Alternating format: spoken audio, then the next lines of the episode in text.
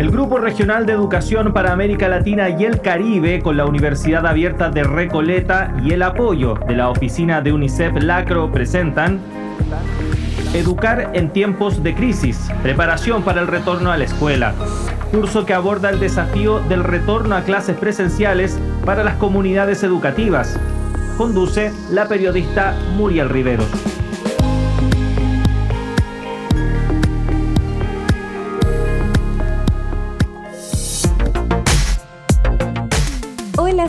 Ustedes bienvenidas y bienvenidos a la primera lección de la versión radial del curso Educar en tiempos de crisis, preparación para el retorno a la escuela. Pero, ¿de qué se trata este nuevo programa radial?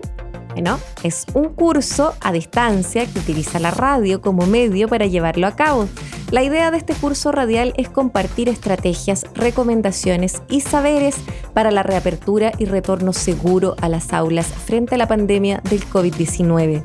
Este curso tiene una duración de 25 lecciones organizadas en 5 unidades temáticas. ¿Cómo se llaman las unidades que veremos a lo largo de estas 5 semanas?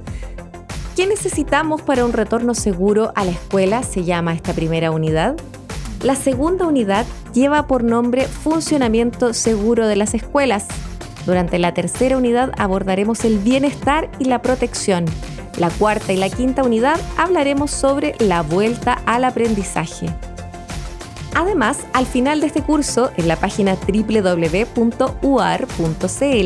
dejaremos un espacio para que puedan desarrollar una evaluación con retroalimentación automática, en la cual abordaremos todos los contenidos del curso. Si logran demostrar que han cumplido con los objetivos de aprendizaje en dicha evaluación en línea, recibirán un certificado que da cuenta de su aprobación del curso radial. Ojo, este proceso de evaluación y certificación es voluntario. Finalmente, y en esta misma página, podrán revisar cada una de las lecciones en formato podcast, escuchándolo en línea o bien descargándolo para escucharlo cuando ustedes deseen.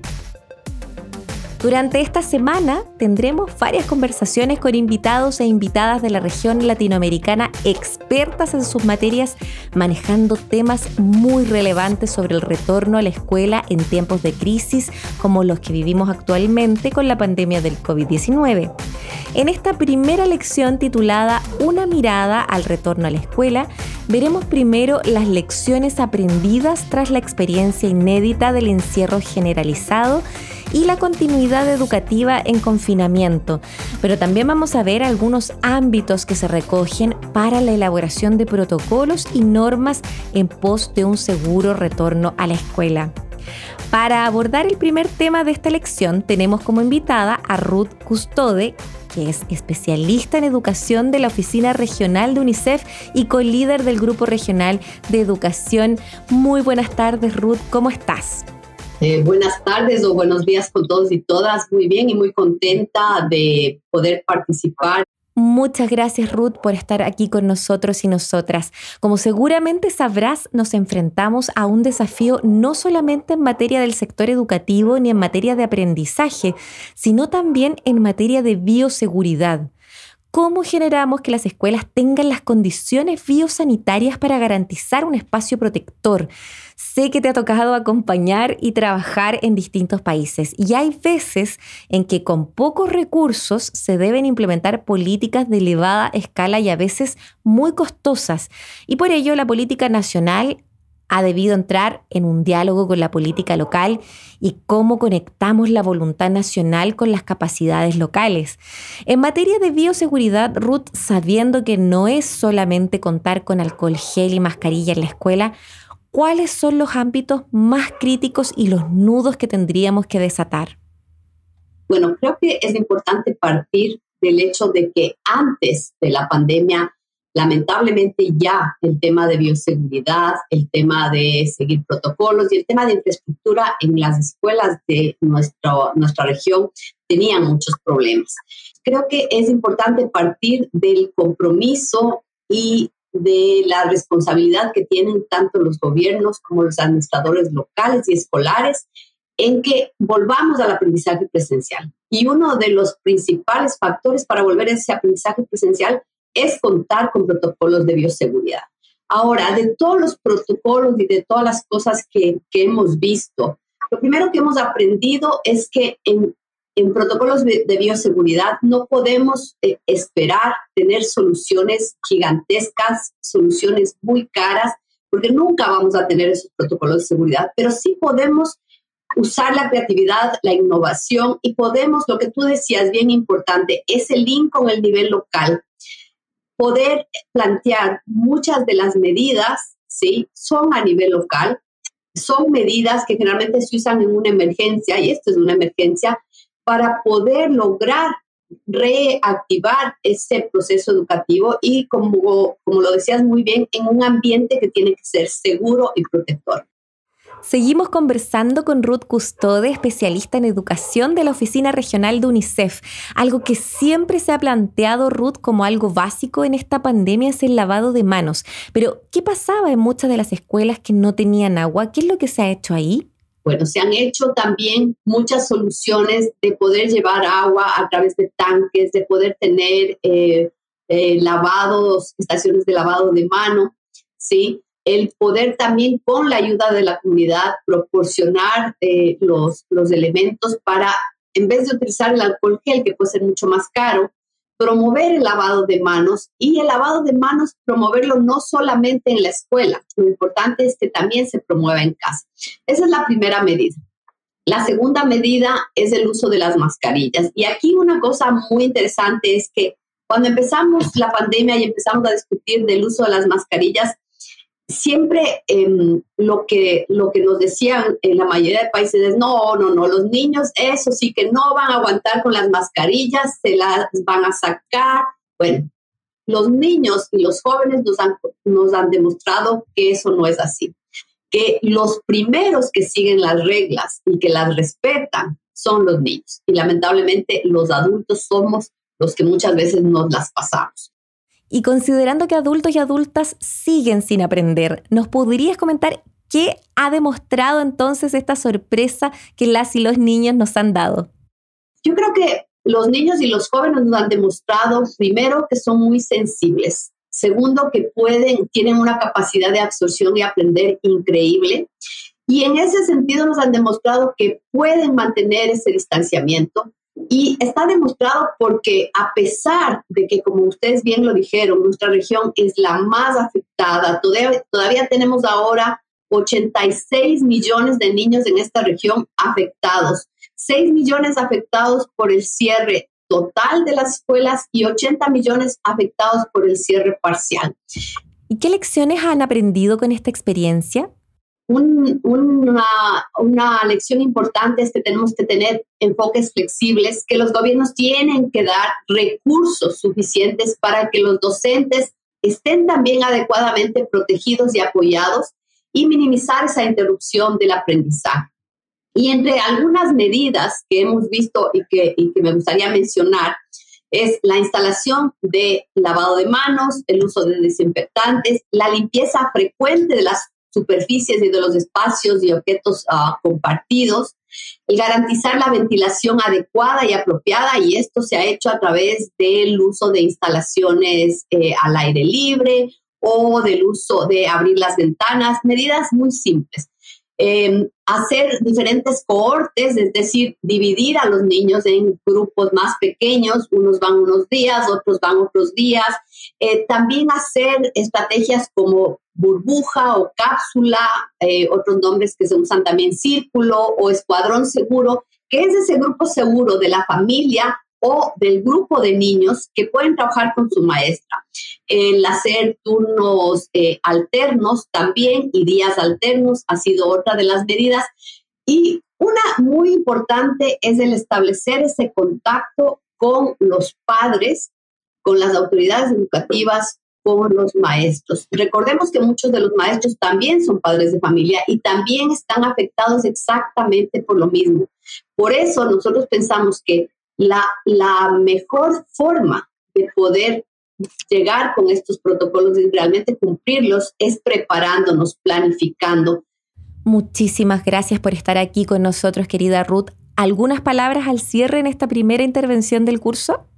Yo lo que diría es que Tomemos en cuenta que todas estas son medidas de bioseguridad, que la vacuna, aunque nosotros la promovemos, aunque queremos que los maestros estén priorizados en esos grupos de vacunas, no puede ser un requisito para que los niños regresen a clases. Ya lo hemos demostrado, ya lo han demostrado muchas de las regiones. Tenemos que seguir promoviendo la vacunación, pero no por encima de, otros, de, otras vacunaciones que se podrían quedar pendientes. Y tenemos que seguir promoviendo que los niños regresen físicamente a la escuela. Mientras eso no pase, todavía tenemos una tarea pendiente. Recordemos que esta lección es la primera del curso radial Educar en tiempos de crisis, preparación para el retorno a la escuela. Después de esta entrevista realizaremos una breve lectura del texto Regreso seguro a la escuela, una guía para la práctica que complementará lo dicho por Ruth Custode. La sección que leeremos se titula Capacitar a los docentes en la transición de regreso a la escuela. Cuando se planifica la vuelta a la escuela hay que presentar especial atención a los docentes, que son quienes desempeñan un papel fundamental en el apoyo del bienestar y desarrollo de sus estudiantes. Los docentes tienen que estar preparados para apoyar el aprendizaje socioemocional de los estudiantes, proporcionarles los primeros auxilios psicológicos necesarios e implementar las medidas necesarias para una vuelta segura a las aulas, por ejemplo, el distanciamiento físico, las medidas de higiene, etc. Además, no se puede descuidar el bienestar de los docentes. El COVID-19 ha tenido un impacto en los docentes, en sus familias y sus comunidades de múltiples formas y muchos experimentan un aumento del estrés como resultado del cierre y reapertura de los centros educativos. La labor de reapertura de las escuelas se debe realizar en colaboración con los docentes y sindicatos de docentes, basándose en la confianza de la profesionalidad y práctica pedagógica de los maestros y demás personal docente. ¿Qué se puede hacer para apoyarlos entonces? Primero que todo, Invertir en su bienestar durante la fase de reapertura traerá beneficios a largo plazo, ya que ellos pueden actuar en la comunidad como líderes de referencia, asegurando la seguridad, la salud y la continuidad de la educación. Algunas ideas sobre cómo apoyar dicho bienestar incluyen redes de docente que permitan a los maestros compartir sus experiencias, desarrollar soluciones de forma colectiva y fortalecer su motivación y bienestar. También apoyo de los responsables del centro educativo y autoridades educativas que desempeñan un papel crítico a la hora de asegurar que los docentes están conectados y reciben apoyo. Estas autoridades pueden remitir a los docentes los recursos necesarios y proporcionar apoyo psicológico básico, escuchando sus preocupaciones, animándoles y dándoles reconocimiento. Mecanismos de comunicación que sean familiares, como los mensajes de texto, los WhatsApp, entre otros, para garantizar que reciban continuamente información clara sobre el estado del COVID-19 y de los planes de acción de la escuela y nacionales frente al virus. El cumplimiento con las directrices del gobierno en cuanto a salud y bienestar de los trabajadores esenciales, incluyendo a los docentes y otro personal educativo, cuando los docentes corren un riesgo especial o contraen el COVID-19, se les debe apoyar para que permanezcan en sus casas hasta que se recuperen completamente y puedan volver en condiciones de seguridad a la escuela. Apoyo específico para las docentes mujeres como cuidado de sus hijos e hijas o si necesitaran transporte. ¿Qué necesitan saber los docentes? Para apoyar el proceso de vuelta a la escuela y garantizar su seguridad y eficacia, se deben fortalecer las competencias y conocimientos de los docentes sobre COVID-19 y sus repercusiones para niños, niñas, jóvenes y maestros. Es importante que los docentes estén familiarizados con el COVID-19 para que puedan entender los rumores y la desinformación y el estigma que existe en la comunidad y cómo esto puedes tener consecuencias negativas para determinados grupos de niños, niñas y jóvenes. Prevención del COVID-19 con medidas específicas de higiene, lavado de manos y distanciamiento social. Los docentes desempeñan un papel clave en la difusión y respeto a estas prácticas. Deben dominarlas y ser un modelo para ayudar a los niños, niñas y jóvenes a permanecer seguros. Como se dijo anteriormente, necesitan manejar la posible exclusión social vinculada a la estigmatización por el COVID-19 integrar el aprendizaje socioemocional y el apoyo psicosocial en el currículo educativo, identificación y notificación de preocupaciones sobre protección. Al reabrir las escuelas, los docentes deben estar preparados para identificar riesgos en la protección de la infancia y vías de derivación, incluyendo la violencia sexual y basada en el género, dadas las necesidades únicas de las niñas después del COVID-19. Esto se basa en tres principios de primeros auxilios psicológicos adaptados a docentes. Ver, identificar niños, niñas y jóvenes que muestren signos de ansiedad, escuchar, comunicarse de forma sensible con el niño, niña o joven que padece ansiedad, vincular, remitir al niño, niña o joven a los servicios de apoyo que puedan necesitar. Dicho esto, les dejamos las siguientes preguntas activadoras del aprendizaje. Después de los contenidos expuestos, te invitamos a la siguiente reflexión. ¿Por qué consideras que es tan importante volver a la escuela? ¿Cómo consideras que han sido las medidas adoptadas por tu escuela para un retorno seguro? ¿Cómo podrías colaborar con tu comunidad educativa para actualizar y mejorar estas normas? Enseñar exige saber escuchar. Ponte manos a la obra y sé tú también un agente de cambio. Estamos presentando Educar en tiempos de crisis, preparación para el retorno a la escuela, curso que aborda el desafío del retorno a clases presenciales para las comunidades educativas. Iniciamos este segundo y último bloque de contenidos de la primera lección llamada Una primera mirada al retorno a la escuela de nuestro curso radial Educar en tiempos de crisis, preparación para el retorno a la escuela. En este segmento escucharemos a Claudio Osorio. Él es un representante para el mundo de habla hispana de la Red de Educación de Emergencias. Actualmente se encuentra en el sur de Chile. ¿Cómo estás, Claudio? Muy bien, muchísimas, muchísimas gracias por, la invitación. Un gusto estar el día de hoy acá. Claudio, a tu parecer, el intercambio que has tenido en distintos países de América Latina, de la realidad que has visto, de la evidencia que han levantado, ¿cuáles son esos ámbitos más críticos que tú ves que deberíamos asumir en el centro de nuestras discusiones de las unidades educativas? Pensando tu pregunta, ¿cuáles de los ámbitos son los más relevantes en este momento de la pandemia yo diría que es la política educativa. ¿ya? Política educativa tiene dos normas. Yo creo que varios países ya han avanzado en la primera, que tiene que ver con la formulación de leyes y reglamento y normativa que asegure este, este retorno gradual a clases de forma segura, eh, donde se puedan restablecer los servicios que se generaban en la escuela. Muchas veces todavía eso queda en papel muerto. ¿ya? Entonces, justamente quiero hacer ese llamado a ponerle énfasis al ámbito eh, de las normas que tienen que ver con política educativa y en particular a la segunda, a la segunda norma que tiene que ver ya con la planificación e implementación de la política. Eh, muchas veces vemos que se generan los, estándares y los protocolos para poder tener este retorno progresivo y gradual de manera segura a la escuela. Sin embargo, muchas veces las comunidades educativas no los conocen, ¿verdad? Muchos de nuestros países siguen siendo muy, muy centralistas y lo que se hace a nivel nacional no siempre llega de manera oportuna y rápida y en un lenguaje que sea fácilmente asimilable por las comunidades. Entonces creo que esta segunda norma de implementación y la planificación de la respuesta educativa es algo en cual eh, hay que insistir, que se asignen los recursos, que se genere la, formación y las capacidades en las comunidades educativas para este retorno gradual y seguro, y seguro a la, a la escuela. Sin embargo, eh, mirando muchas de estas políticas, reglamentos, protocolos de regreso a clase seguro, uno empieza a ver que todos los otros ámbitos de las normas de alguna manera han sido recogidas.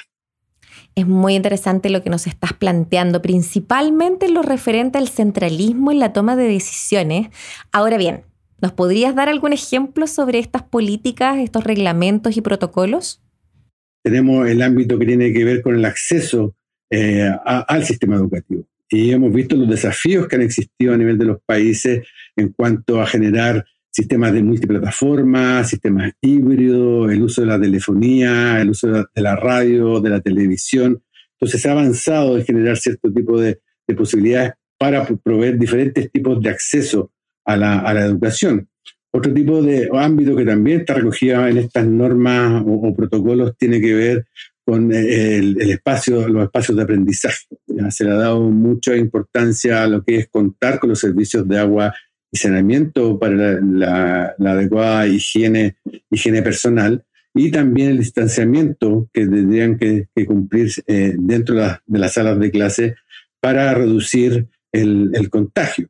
Eh, también hemos visto otro ámbito que tiene que ver con, eh, enseñanza y aprendizaje en la priorización curricular, en la generación de, de materiales, no solamente eh, para el aprendizaje, sino también para las evaluaciones y varias políticas también eh, que buscan eh, asegurar que estas evaluaciones ya estén acordes a las dificultades que han tenido muchos estudiantes en el acceso y en la continuidad, en continuar el proceso.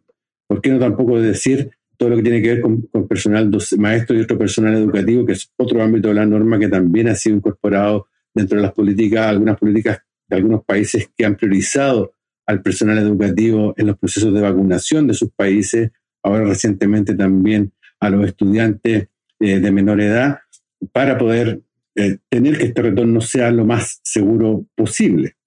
Mm, entonces, en base a lo que nos comentas, ¿qué crees que es lo urgente en el corto plazo? Yo creo que de alguna manera, si bien el día de hoy yo creo que lo que hay que empujar es, a la planificación y a la implementación que eh, se han hecho de las políticas y los protocolos a nivel nacional. Uno va a ver que muchos de estos protocolos abordan los diferentes ámbitos, las diferentes normas. Y vale la pena decir que si bien estas normas eh, se pusieron no a prueba, pero se utilizaron para la crisis del ébola en África, es primera vez que estas normas nuevamente muestran que tanto sus ámbitos como 19 normas son aplicables a cualquier tipo de crisis. Pero no quiero dejar de lado unas normas que son, digamos, eh, transversales y que sin importar el ámbito, la norma que estamos hablando, siempre tenemos que mirar. Y tiene que ver con la participación, con la participación de la comunidad educativa las diferencias de ciudades, de escuelas que están en centros urbanos, que están en, zonas rurales, escuelas multigrado, en fin, hay una serie de cosas que necesitan una interpretación de la normativa. Tienen que ser las comunidades educativas que se apropien de este desafío que es restablecer la educación. Agradecemos nuevamente a Claudio por esta conversación. Estamos seguros que las y los estudiantes de este curso han tomado nota de estos temas tan importantes en esta primera lección titulada Una primera mirada al retorno a la escuela. Y a ustedes, estimadas y estimados estudiantes, les dejamos las siguientes preguntas activadoras del aprendizaje.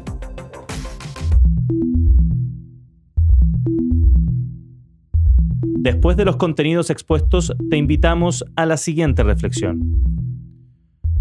¿Consideras que falta todavía avanzar en un trabajo descentralizado con las comunidades educativas alejadas de los centros urbanos? ¿Cómo podrías colaborar con tu comunidad educativa para mejorar estas normativas? Estamos presentando Educar en tiempos de crisis, preparación para el retorno a la escuela curso que aborda el desafío del retorno a clases presenciales para las comunidades educativas. Estimadas y estimados estudiantes, llegamos al final de esta primera lección de nuestro curso Educar en tiempos de crisis, preparación para el retorno a la escuela. Pero antes de despedirnos, les invitamos a escuchar un resumen de lo que hemos visto durante esta clase. En la lección de hoy revisamos.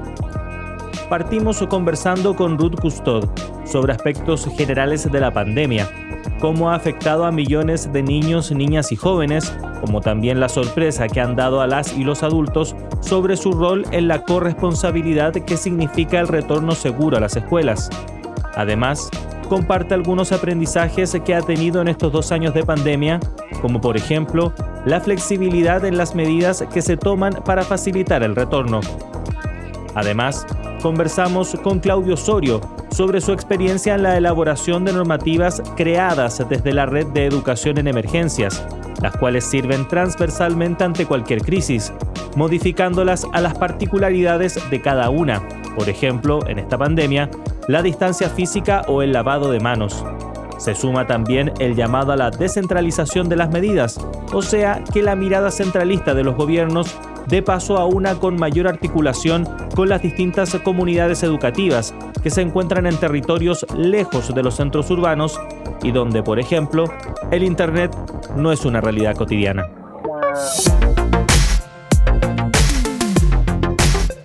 Les invito a revisar los principales aspectos tratados en esta lección, como también si lo desean descargar este episodio en la página www.uar.cl. Además, recuerden que al final de este curso radial podrán tener acceso a una certificación de aprobación realizando una evaluación en línea. Para despedirme les dejo esta cita del presidente chileno Pedro Aguirre Cerda. Gobernar es educar. El Grupo Regional de Educación para América Latina y el Caribe, con la Universidad Abierta de Recoleta y el apoyo de la oficina de UNICEF Lacro, presentaron Educar en tiempos de crisis, preparación para el retorno a la escuela.